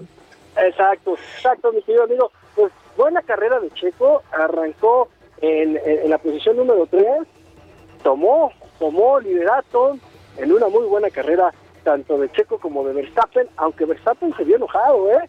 Hubo comentarios de Verstappen que no le gustó mucho que Checo ganara la carrera eh, además, Checo estaba llevando un casco conmemorativo a uno de los hermanos Rodríguez, ¿no? Padrísimo el casco, ¿eh? el gris. Está padrísimo el casco que sacó Checo. Además, Checo gana con esto, haciéndole un homenaje a Rodríguez, homenaje póstumo, ¿no? Y es el primer mexicano que gana, ¿no? Esta cuestión en Mónaco, ¿no? La carrera de Mónaco. Y pues lo vimos bien. Checo estaba muy contento cuando pasó en el himno nacional, se le salen las lágrimas y cómo no, y tuvo que contener hay que recordar que Checo la semana pasada le dio el triunfo a Verstappen cuando pudo haber ganado también. Entonces, sí. no sé cómo esté la situación en Red Bull, cómo vaya a estar, pero ojalá no pase a mayores. Se la debían a Checo, creo que se la debía, y cuando termina, cuando gana la carrera, le dice a Chris Horner, creo que ya firmé, ¿no? La extensión de mi contrato, ¿no? Porque se decía que hasta agosto iban a hablar, creo que me adelanté. Si Red Bull no firma a Checo Pérez pronto, alguna otra escudería, créeme que estaría echándole el guante, compadre. Y no me quiero adelantar. Totalmente de acuerdo. Pero en una de esas podría, Ferrari, podría tenerle compañero a Checo Pérez, eh, ¿no? Leclerc en lugar de el señor Sainz, ¿no? Y sería gran competencia también. Entonces, creo que Checo está haciendo todo, todo para tener un buen contrato el próximo año con lo que hizo en Red Bull no recuerdo una temporada donde Checo pasara más de 100 puntos tan rápido. No, no, no, y la ¿eh? verdad ya lo, ya lo comentabas, ¿no? O sea, la verdad es que eh, el circuito pasado que fue en España eh, era de Checo, pero la propia escudería fue la que dijo, oye, deja pasar a Verstappen, ¿no? Bueno, más bien, pues por el tema del puntaje, ¿no? Sobre todo. Sí, y ahorita fíjate cómo ya están, ya está en la situación. Verstappen tiene 125 en el serial de pilotos Abajo viene ya Leclerc con 116 y Checo Pérez está con 110, amigo. O sea que ya Checo los alcanzó. Este, y esta situación se va a poner buena porque ya luego viene Russell, que es el coequipero de Hamilton en cuarto con 84 puntos. Y creo que ahí suena interesante. Ya en constructores también se está separando la escudería con 235 puntos, Ferrari 199 y luego viene Mercedes 134 y ya luego no hay competencia, ¿eh? McLaren tiene 59 puntos, o sea, ya olvidémonos de eso, ¿no? Pero creo que Checo lo ha logrado, lo ha hecho bien, hoy buena carrera, accidentada, choque durísimo de Schumacher, la lluvia también, o sea, hizo de las suyas, pero pues grandes manos de Checo y está respondiendo, eh, mira, Checo está respondiendo con podios, amigo. Todos teníamos Por supuesto. y todo el mundo reclamábamos de que estaba un auto bueno y lo está respondiendo. Entonces, creo que poco a poco Checo está haciendo las cosas. No sé qué opinas, pero pues ya lo tienen que firmar, ¿eh? Pues estoy de acuerdo contigo, Robert, y se está calentando poco a poco el Gran Premio de México y va a ser una locura aquí, ¿eh? No, bueno, estás hablando a finales de año, ¿no? En octubre, noviembre, en donde pues, veremos a Checo acá. Y sí, como bien dices, ¿no? Esa parte va a ser muy interesante ver cómo llega también en el campeonato. Imagínate, vamos a ponerlo de forma utópica, como nos gustan los mexicanos, ¿no? Vivir en utopías. Que Checo Pérez llegue a esa carrera y la gana podría coronarse campeón mundial de pilotos. ¿Te imaginas ganar la carrera de México? Sacar esos puntos y ser campeón mundial de pilotos en México? Sería un sueño, sería un sueño, la verdad. No, bueno, y ojalá se haga. Se va todo el mundo al ángel. Ah, claro, por supuesto, y yo también me iba. todo el mundo toma el ángel y ya somos, quitamos el ángel de independencia, ponemos a Checo Pérez, amigo. me, coincido, me parece muy bien. Oye, oye, este, ¿qué te iba a decir? Hay final también, ¿no? De, del fútbol. Sí, sí, sí, claro, claro. El productor debe estar temblando porque el Atlas le puso un repasón en el primer tiempo. En la ida ganó 2 a 0. Cuando mejor jugaba Pachuca, llegó Quiñones, les quitó la sonrisa y 2 a 0 en favor del Atlas. Hoy podríamos tener bicampeones que también así te debe de doler, porque siendo tú Chiva, lo que menos quieres es que el Atlas sea campeón, ¿no? Pues sí, la verdad es que, digo, no, es tan grato. Y, decían, es que los del Atlas van a estar insoportables. Les digo, ay, o sea, tampoco son tantos, ¿no? O sea, aquí es difícil que en la ciudad, por ejemplo. O sea, sí son muchos, ¿no? Allá en Guadalajara sobre todo, pero digo, aquí en la ciudad, pues no es tan común este que alguien le, le vaya al Atlas, ¿no? No, mira, no, no, pero yo creo que, mira, eh, hoy sí los de Chivas esa respuesta se escuchó bien ardida, mi querido amigo, ¿eh?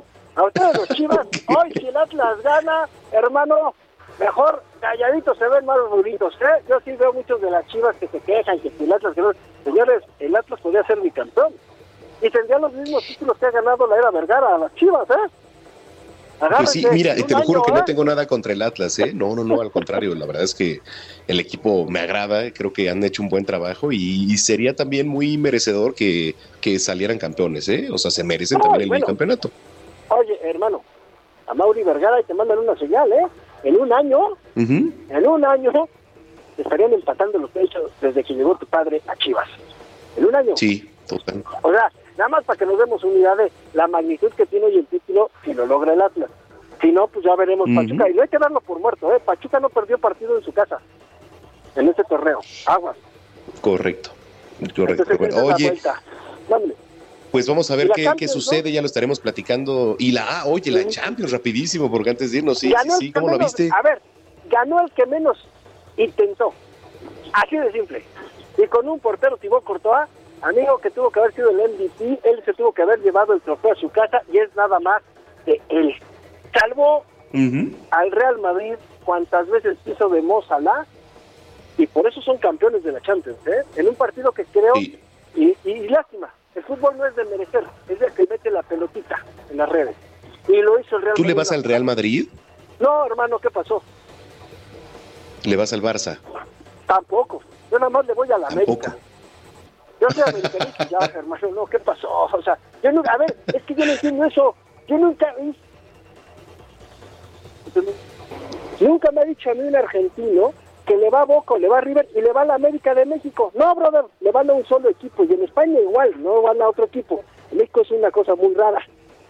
En México la gente tiene hasta equipo por liga.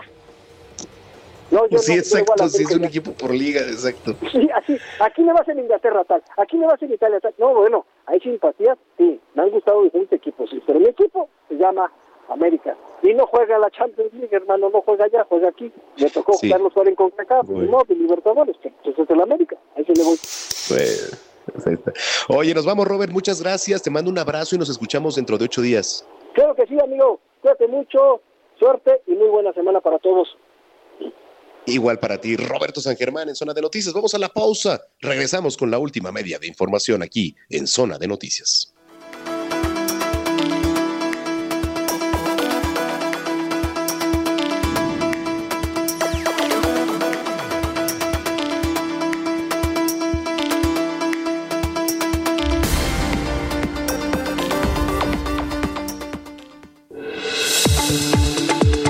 Vamos a una pausa y regresamos con Manuel Zamacona a Zona de Noticias por Heraldo Radio.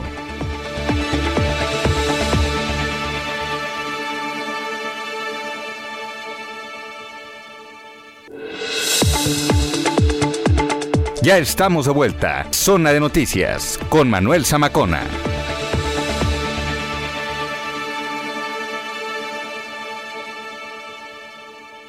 Viaja, vive, disfruta.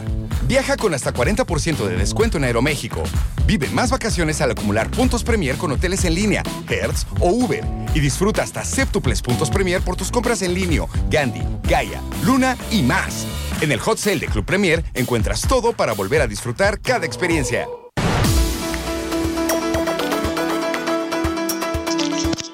Ya son las 3 de la tarde con 30 minutos, las 3 con 30 en el tiempo del centro del país. Gracias por continuar con nosotros. Eh, por cierto, eh, regalamos boletos para las luchas, que estaba yo en otras cosas ahorita. Ni me he clavado al, Twitter, pero lo voy a hacer en este momento. Y este, a ver, pues ya tenemos ganadores para las luchas. Eh, dice por acá.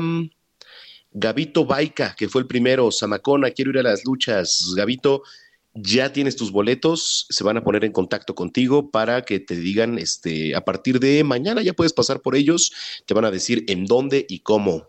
Eh, ¿Qué dice por acá?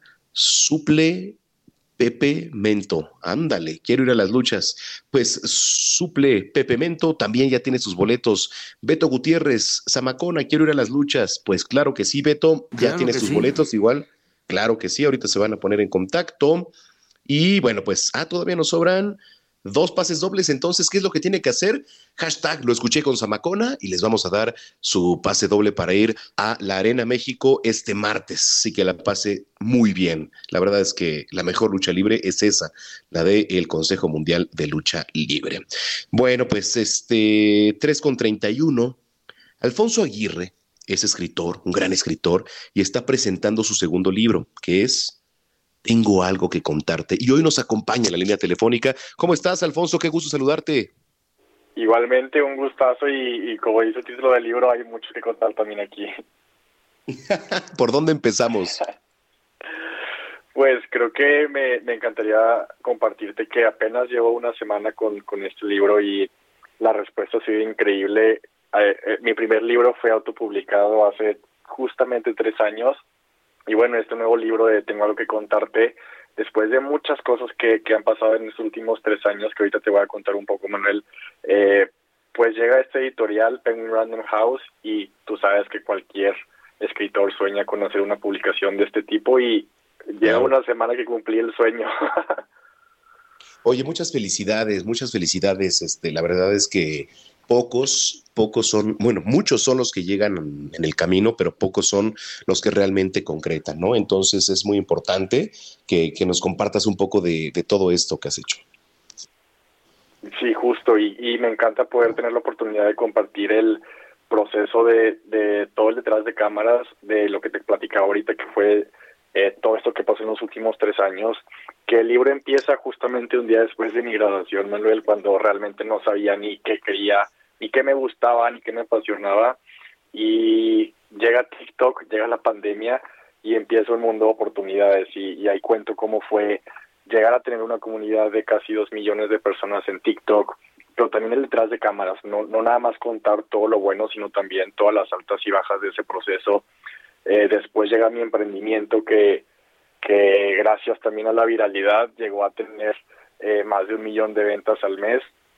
Y también todas las altas y todas las bajas, todos los retos, no nada más las cosas buenas, sino también lo que funcionó y lo que no funcionó para poder llegar hasta ahí. Y, y también entre esta parte creativa y esta parte de negocios, mucho del tema también es cómo poder encontrar la respuesta de qué es lo que sigue después de que cumples una meta. Y de, de eso va el libro prácticamente, Manuel. Wow, oye, también es un es una parte pues eh, motivacional, ¿no? ¿O qué te inspiró?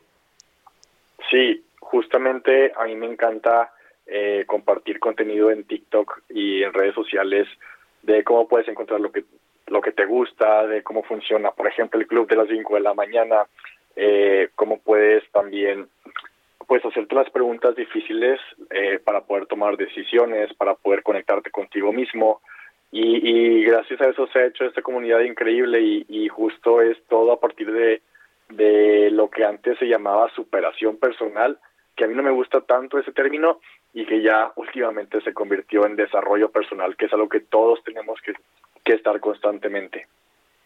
Oye, decías el club de las 5 de la mañana, ¿no? Ahorita, ¿cómo es el club de las 5 de la mañana? bueno, hay un libro muy famoso que escribió Robin Sharma, que eh, justamente se llama El Club de las 5 de la mañana, y lo empecé a leer, me gustó muchísimo lo, lo, que, lo que te enseñaba, y cuando estábamos en pandemia, cuando todos estábamos batallando con nuestros hábitos, eh, aproveché que estaba creciendo mi comunidad y les dije, ¿por qué no hacemos un club y lo hacemos todos juntos en Zoom a las 5 de la mañana? Y, y lo que hacíamos era seguir la, la dinámica que presenta Robin Sharma en el libro, que es levantarte a las 5, obviamente no a trabajar, porque nadie quiere levantarse a las 5 a trabajar, a revisar correos o, o ese tipo de cosas, sino a darte un tiempo personal. Y lo que hacíamos eran 20 minutos de ejercicio rápido para despertar la mente y el cuerpo, después 20 minutos de eh, reflexión en el que hacíamos alguna meditación, algunas preguntas, y después 20 minutos de aprender algo nuevo. Entonces veíamos una conferencia eh, de 20 minutos o un podcast o leíamos un artículo y en los 60 minutos que, que llevábamos despiertos ya habíamos hecho movimiento, reflexión y aprendizaje. Entonces empezábamos el día de una manera increíble y muy diferente. Y bueno, ahí platico muchas más herramientas también que, que he podido probar durante este tiempo y, y es increíble poder compartirlo. Oye, qué padre, qué padre, Alfonso. La verdad es que, ¿dónde podemos encontrar este trabajo que has hecho, el libro? Pues realmente está ahorita ya en todas las librerías, eh, también en versión digital, en versión de audio, que fue también increíble poder grabar la versión de audio. el título es Tengo algo que contarte, escrito por Alfonso Aguirre. Oye, pues eh, muchas felicidades, de verdad, este, de parte de toda la producción de un servidor. Este, y bueno, pues que, que vengan muchos más éxitos, Alfonso. Al contrario, igualmente, Manuel, creo que, que algo que, que he podido platicar también últimamente es que ¿Sí? eh, esta oportunidad se dio también gracias a los medios de comunicación porque si bien las redes sociales tienen un gran alcance, hace poquito me platicaban que, que esta oportunidad de poder publicar con una de las mayores editoriales se dio justo porque alguien por ahí escuchó la historia en un medio de comunicación y todo esto se dio. Así que muchas gracias por abrir el espacio a mí y a todas las personas que están haciendo muchas cosas también en el país. Bueno, pues de eso se trata, de ayudarnos y este y que todos salgamos adelante. Un gran abrazo, Alfonso. Igualmente, Manuel, hasta luego. Hasta luego, Alfonso Aguirre, este gran escritor, y pues no se lo pierda, tengo algo que contarte ese libro, así lo encuentra. Ya son las 3 de la tarde con 37 minutos. Salud con el doctor Manuel Lavarieg.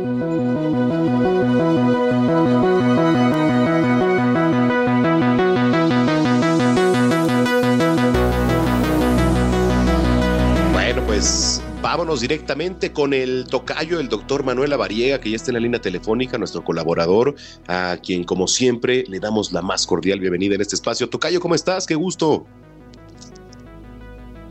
Estar aquí con todos ustedes, con tu auditorio y por supuesto saludarte.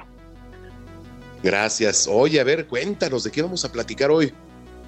Pues platicábamos hace una semana de este tema de la viruela química o de la viruela del mono y bueno, pues como lo comentábamos, hace justamente ocho días, ya ayer tenemos la confirmación, o tuvimos más bien dicho, la confirmación del primer caso importado en nuestro país. Híjole, eh, ¿qué pasa? ¿Tenemos que preocuparnos? Yo creo que solo tenemos que estar pues como pendientes, tranquilos, eh, atentos y sobre todo si se llegan a presentar síntomas, pues eh, acudir al médico de inmediato. Ok, ok. A ver, entonces, eh, primer caso confirmado. eh, y para repetir sobre todo, porque hay alarma, ¿no? De la gente y está preguntando, oye, la viruela del mono se transmite, ¿cómo se transmite? ¿Y qué pasa cuando nos da, no? Sí, hay mucha alarma, pero creo que podemos empezar diciéndole a todos nuestros radioescuchas que estén tranquilos. Es una enfermedad que en la mayoría de los casos, si no es por decir eh, por decirlo así, en la mayoría de los casos no es letal, se autolimita, se quita en cuatro semanas y es una enfermedad que genera estas manifestaciones que hemos visto eh, en fotografías, lesiones en la piel, que no son permanentes, llevan un proceso de evolución y desaparecen después de estas cuatro semanas. No tienden a generar complicaciones, como te comentaba en la mayoría de los casos. Eh, no es letal, es decir, no, no es eh, para perder la vida como lo vivimos con COVID o como lo vivimos estos últimos tres eh, años de prácticamente de pandemia, sino que pues las manifestaciones son específicamente en la piel, eh, tal vez algunos síntomas generales como lo puede ser fiebre, dolor articular, dolor de cabeza, presencia de ganglios linfáticos en el cuello, en la zona inguinal, estos crecimientos de eh, los ganglios en estas áreas, pero nada más, ahí, hasta ahí queda. No pasamos a ningún otro dato de complicación. Sí, exacto. Entonces, digamos, no es algo que, por ejemplo, sea mortal.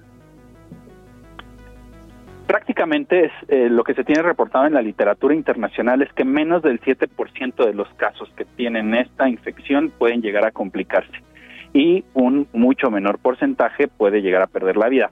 Realmente es raro, es como, vamos a compararlo, como si fuera varicela, así es como se presenta. El paciente se tiene que aislar, pasa unos días con malestar, pasa algunos días molesto y se autolimita, se quita y puede regresar a sus actividades. El tema es que es un proceso infeccioso que es altamente contagioso y pues que impacta en la calidad de vida de la persona y obviamente pues tiene que estar aislada durante estas cuatro semanas.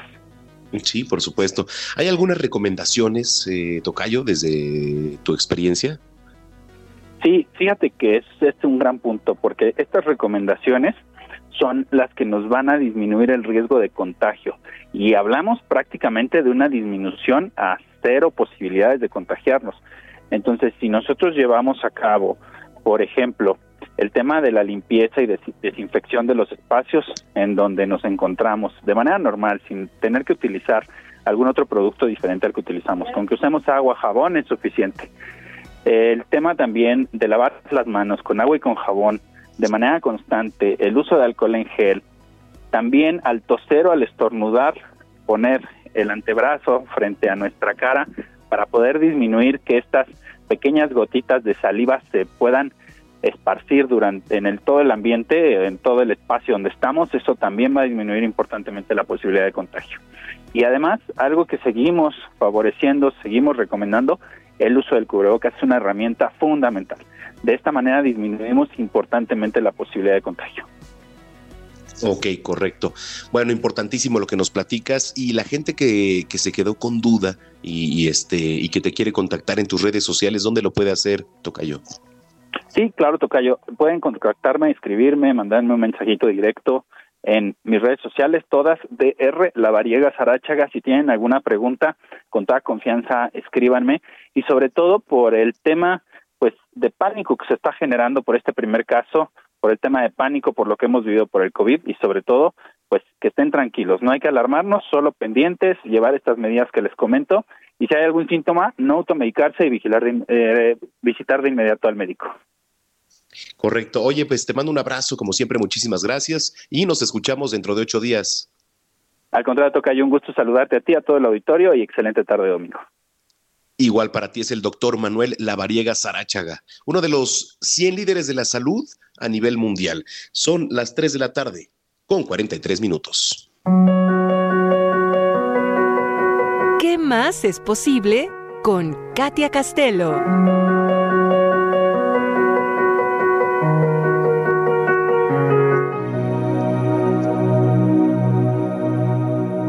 Bueno, pues eh, ya está con nosotros, como cada domingo, nuestra colaboradora Katia Castelo. ¿Cómo estás, Katy? Qué gusto saludarte. Igualmente, Manuel, un gusto saludarte, un gusto estar aquí con ustedes como cada domingo. Muchísimas gracias. Oye, cuéntanos de qué vamos a hablar hoy. Mira, fíjate que no hay coincidencias. Estaba yo escuchando el programa hace unos minutos, la entrevista con Marifer, que hablaban de, los rasgos físicos, ¿no? De las personas narcisistas. Y curiosamente traigo algo para compartirles y yo creo que va a complementar eh, esta información en relación a los rasgos psicológicos que pueden presentar las personas que son narcisistas y un poco, Manuel, para que hagamos la reflexión en relación si alguno de nosotros lo somos y no nos hemos dado cuenta y qué poder hacer para cambiarlo y que esto no afecte pues nuestra vida, ¿no? Wow, qué interesante, qué interesante, Katia. A ver, bueno, pues comencemos. ¿Por dónde empezamos? Claro que sí. Pues bueno, mira, vamos a, enumerarlos. Son siete rasgos los que traigo el día de hoy. Y primero quiero eh, preguntarles si han estado en alguna situación en la que solo prestan interés por las personas cuando creen que les pueden servir. Es decir, tienes una relación con alguien porque sabes que es un contacto, porque sabes que es alguien que a lo mejor te puede ayudar con un punto específico, se da mucho también el tema de por ser popular buscas a las personas solamente porque detrás de eso hay algo que te favorece a ti, eso es un, dato de alerta. Por otro lado, eh, si no escuchas em, las conversaciones y solamente estás preparando la respuesta antes de escuchar a la otra persona, es decir, no escuchas para atender, sino para responder, eso es otra señal de alerta. Y por otro lado, si te molestan los sentimientos de los demás, es decir, muestras apatía, no te interesa lo que pase con las otras personas, también es un, rasgo importante. Y por otro lado, si eres eh, pues siempre la víctima, ¿no? De repente estas personas que siempre están eh, hablando de sus problemas, de, lo que, de la afectación que tienen, ellos son el centro de la conversación, pobre de mí, ¿no? El famoso cómo sufro y la vida es injusta, bueno, eso también un rasgo psicológico interesante eh, para, para observar y para analizar. Y además, si eres incapaz de reconocer tus errores, ¿no? Estas personas que nunca pueden reconocer que se equivocaron en algo, por lo mismo tampoco pueden pedir disculpas, eh, es una afectación también interesante. Y además, eh, te cuesta mucho, ¿no? Esta parte, te comentaba, de, disculparte con los demás. Por último, y creo que todos en algún momento hemos pasado por, por esta situación, si las conversaciones eh, no son acerca de ti y te aburres, ¿no? Si no se están hablando de tus opiniones, de tu vida, eh, el típico, ¿no? De es que mi ex y mi ex, ¿no? Y no superan a lo mejor y todo. Exacto, el, todo el tema de conversación está en, torno a lo que a ti te pasa, a lo que a ti te preocupa. Bueno, pues quiero decirles que se identificaron al menos cuatro, ¿no? De estos puntos que, que les acabo de compartir, es, es una eh, pues una medida para que hagamos una reflexión, veamos qué tanto nos está afectando nuestra vida si es que estamos teniendo esos comportamientos o incluso, Manuel, si tenemos alguien eh, cercano que también cumple con estos rasgos psicológicos y por lo tanto nosotros convivimos con una persona narcisista. ¿Qué debemos de hacer? Primero, pues bueno, si identificamos que tenemos alguno de estos puntos, sin duda buscar terapia. Creo que ya lo hablaban también hace un momento, la salud mental hoy es algo fundamental. Derivado de esto, pues bueno, si no se, si no se presta atención, puede derivar a problemas mucho más serios. Entonces yo les recomendaría que busquen terapia, pueden tomar una sesión de barras de access, por supuesto, que eso también puede ayudar bastante, ¿no? A, disipar pues todo esto, que nos, que nos alineamos de alguna forma con, con los comportamientos de los demás. Y, y finalmente saber que podemos cambiar esta realidad. Si al día de hoy tampoco nos em, mortifiquemos, ¿no? Si identificamos que estamos a lo mejor con algunos comportamientos narcisistas, podemos cambiarlo. Siempre estamos a tiempo de elegir algo distinto y siempre estamos a, tiempo de, cambiar nuestra realidad, ¿no? Sí, podemos cambiar, por supuesto, la, realidad. Eh, a ver, y es que se lo decía hace rato a Marifer, ¿no? De repente, pues vemos tantas caras al día, vemos eh, tanta gente caminando en la calle, en el automóvil, en el trabajo, en la casa, este, que no identificamos quién puede tener rasgos narcisistas, ¿no?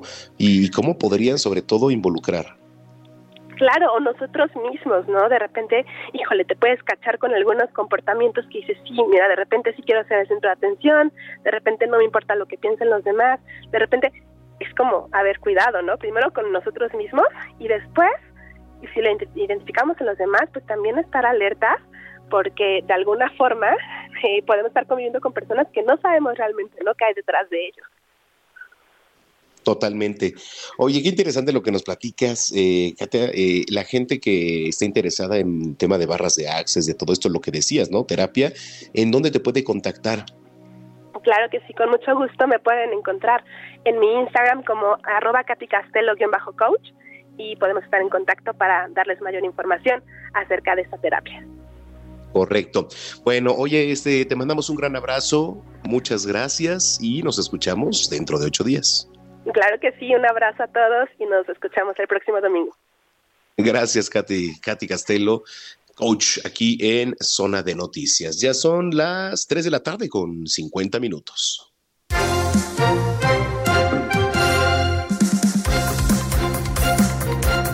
No, a ver, eh, le quiero platicar algo.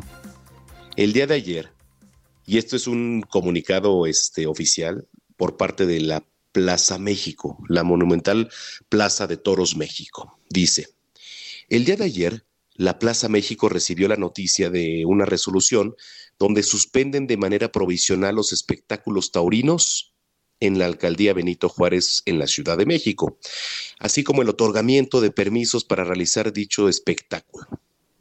Y con este tipo de decisiones queda clara la voluntad de aquellos que pretenden imponer visiones unilaterales sin tomar en cuenta las implicaciones sociales, económicas y el derecho humano a la cultura. La México informa que cumplirá a cabalidad con la suspensión provisional y asimismo expondrá argumentos válidos, fundamentados y contundentes conforme el avance del juicio para la defensa legal de la actividad. La empresa siempre ha pugnado por un diálogo abierto, alejado de todo fanatismo y cerrazón, siempre respetuoso de las preferencias de cada persona. Renovamos ese llamado por el bien de una sociedad que, bueno, pues más allá de verse dividida, exige vivir con la certeza de poder ejercer las libertades a las que tiene derecho. Se mantendrá informada la comunidad taurina y al público en general de lo que suceda al respecto. Atentamente, la Plaza México pues comparto este comunicado, claro que sí, yo también este, eh, soy una persona que tiene derechos y tenemos derechos también a todo, por supuesto. Eh, creo que se va a defender la fiesta brava, ojalá y se haga por toda la simbol, eh, pues lo, que implica, de verdad. es provisional, ojo, el jueves se, soluciona, no creo que vaya más allá del tema, de hecho intentaron en el Congreso Capitalino parar esto, no se ha podido, porque no han podido con los derechos y no han podido con la libertad, por supuesto, y no lo van a hacer. no lo van a hacer.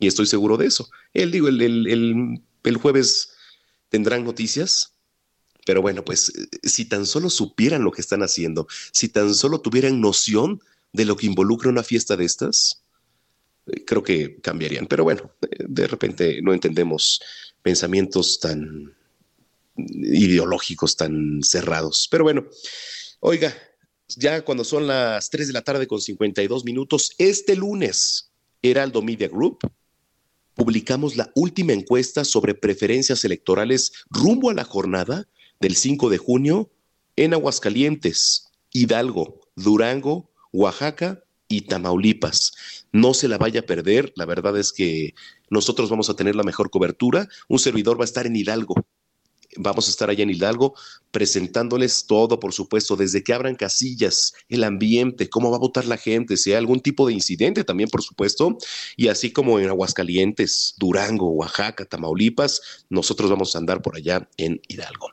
Bueno, nos vamos a, despedir con una rola, una rola que en lo particular me causa un poquito de nostalgia porque era de mis favoritas que es Te quiero tanto, tanto, ¿no? Cerramos la selección musical de este domingo celebrando al cantante y productor Ari Boroboy, quien hoy está cumpliendo 43 años y por eso estamos escuchando Te quiero tanto, tanto, del el grupo La Onda Vaselina, que hoy, bueno, pues es OV7 y que forma parte del álbum Entrega Total lanzado en 1997 es la última canción.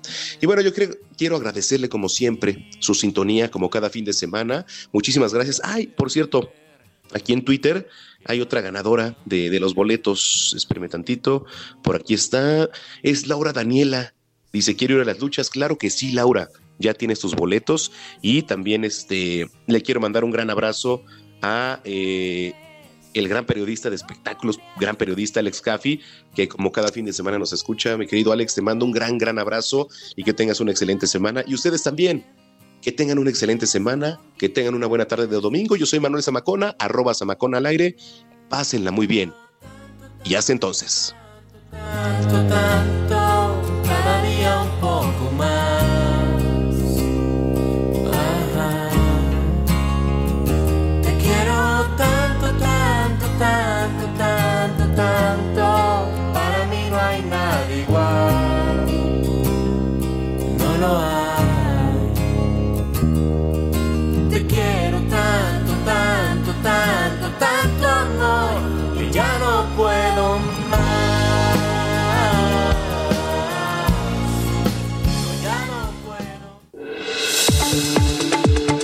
El Heraldo Radio presentó Zona de Noticias con Manuel Zamacona. Los esperamos la próxima semana en Zona de Noticias, el epicentro de la información.